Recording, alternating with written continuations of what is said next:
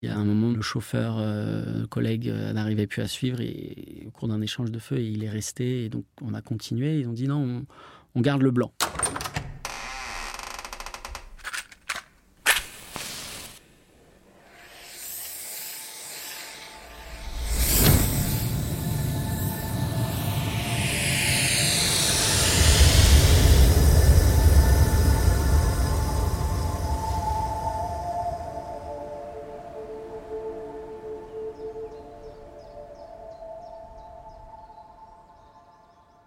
Nos filters. Sacha Petiot. C'était la première fois que je me faisais tirer dessus.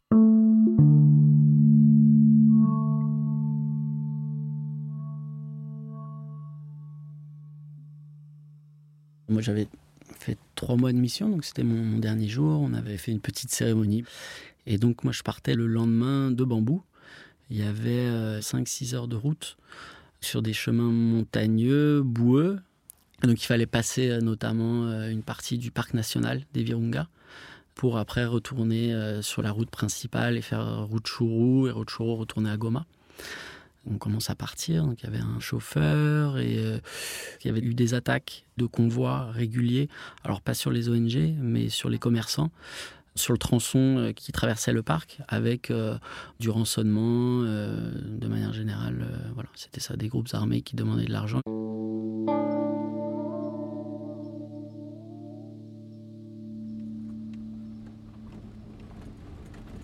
Donc voilà, on emprunte cette route et puis euh, après 5, 10, 15 minutes euh, de trajet, donc on était encore assez proche, euh, sur la route, on aperçoit un, ben, milicien, une, personne armée.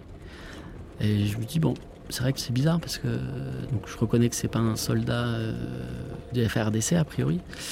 Et puis, moins d'une minute après, on voit au loin quatre autres personnes sortir et euh, armés, donc des jeunes hommes, et nous braquer en fait, et venir en courant avec les armes. Et donc très vite, bah, ils demandent au chauffeur de s'arrêter, ils nous demandent de sortir du véhicule, ils demandent les téléphones, surtout de mon chauffeur et du... Euh, alors on avait une... Euh, on appelait ça à l'époque une poupée.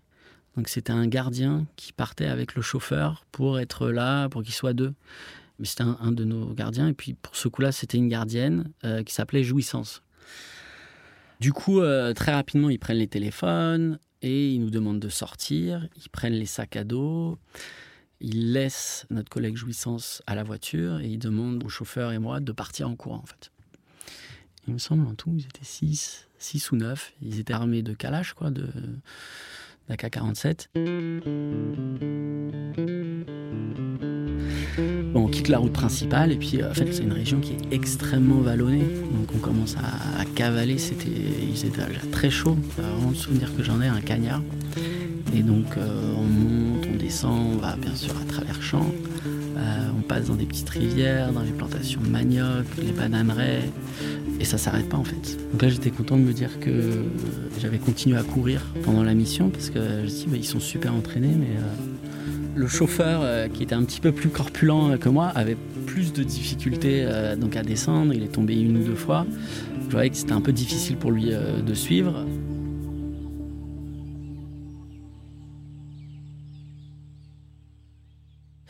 Jouissance qui était resté à donner l'alerte à la base.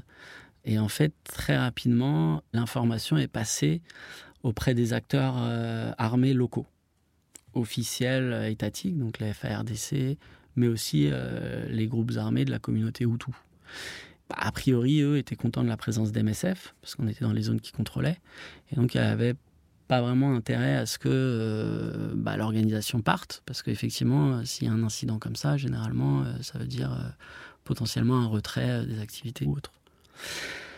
Et donc il y a différents groupes et après ça a été quasiment tout le, village qui s'est lancé en fait à une course poursuite, à une chasse à l'homme en fait euh, de notre groupe. Et c'était assez dangereux puisque bah, nous les jeunes qui nous prenaient étaient armés et les gens qui nous poursuivaient étaient aussi armés. Et nous on était un peu au milieu. Donc il y a eu différents moments d'échange de feu bon, moi, c'était la première fois que je me faisais tirer dessus aussi euh, à la mitraillette comme ça. Donc, c'est vrai que c'est. On a eu des cas où on, on l'entend, on voit, mais quand on est la cible, c'est une sensation assez différente. Il y a un moment, le chauffeur, euh, le collègue euh, n'arrivait plus à suivre et, au cours d'un échange de feu, il est resté et donc on a continué. Ils ont dit non, on, garde le blanc. Et donc moi j'étais au sol, je pouvais plus bouger. Il y a quelqu'un qui m'a chopé par derrière et tiré. En fait, bah, après j'ai continué à courir avec eux. Ça a duré 3-4 heures quand même. J'ai appris que dans les personnes qui étaient venues pour nous aider, il y avait une personne qui avait été tuée quand même ce jour-là. Auprès des ravisseurs, il y a eu un blessé, assez important. Mais, euh, Et en fait, euh, sur les collines, on voyait que de l'autre côté, il y avait euh, donc les villageois aussi qui nous avaient vus, qui avaient informé tout le monde. Donc on entendait vraiment des cris un peu partout, des tirs de balles, des machettes. Donc on était un peu acculés. Ils avaient très peur. Les personnes qui m'avaient pris, étaient assez jeunes, pas organisées, parce qu'ils savaient pas trop où aller. À un moment, ils ont passé des coups de fil. Et moi, à plusieurs reprises, je leur disais, mais c'est parce qu'ils m'avaient même pas fouillé en fait. Je suis resté avec mon téléphone et mon enveloppe euh, sécu, enfin tout ce que j'avais. Je leur disais, bon, on est les docteurs, euh, on a de l'argent, si vous voulez de l'argent, voilà. Moi, à plusieurs reprises, j'ai même sorti l'enveloppe, j'ai sorti euh, l'argent en disant, bon, bah, enfin, prenez ça au moins et partez, c'est bon, voilà, c'est.